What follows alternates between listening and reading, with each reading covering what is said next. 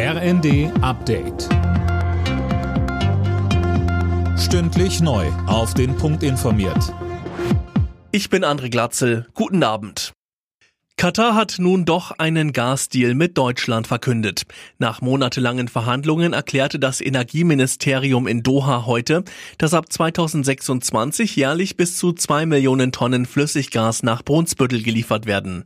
Wie Wirtschaftsminister Habeck sagte, hat der Bund damit aber wenig zu tun. Das ist die Aufgabe der Unternehmen. Wir haben mit Uniper und mit RWE Verträge, die die Lieferungen für Brunsbüttel für die ersten Monate, Jahre sicherstellen und sie kaufen auf dem Weltmarkt ein. Es ist schlau von den Unternehmen, die günstigsten Angebote für die Verbraucherinnen und Verbraucher auf dem Weltmarkt einzukaufen. Das schließt Katar mit ein, ist aber auch nicht der einzige Anbieter auf dem Weltmarkt. Wenn alles nach Plan läuft, kann der Bundestag nächsten Herbst über die geplante Legalisierung von Cannabis abstimmen. Gesundheitsminister Lauterbach will die Pläne vorher durch ein Gutachten absichern. Ziel, Kinder- und Jugendschutz sichern und verhindern, dass durch die Freigabe mehr Menschen Cannabis konsumieren.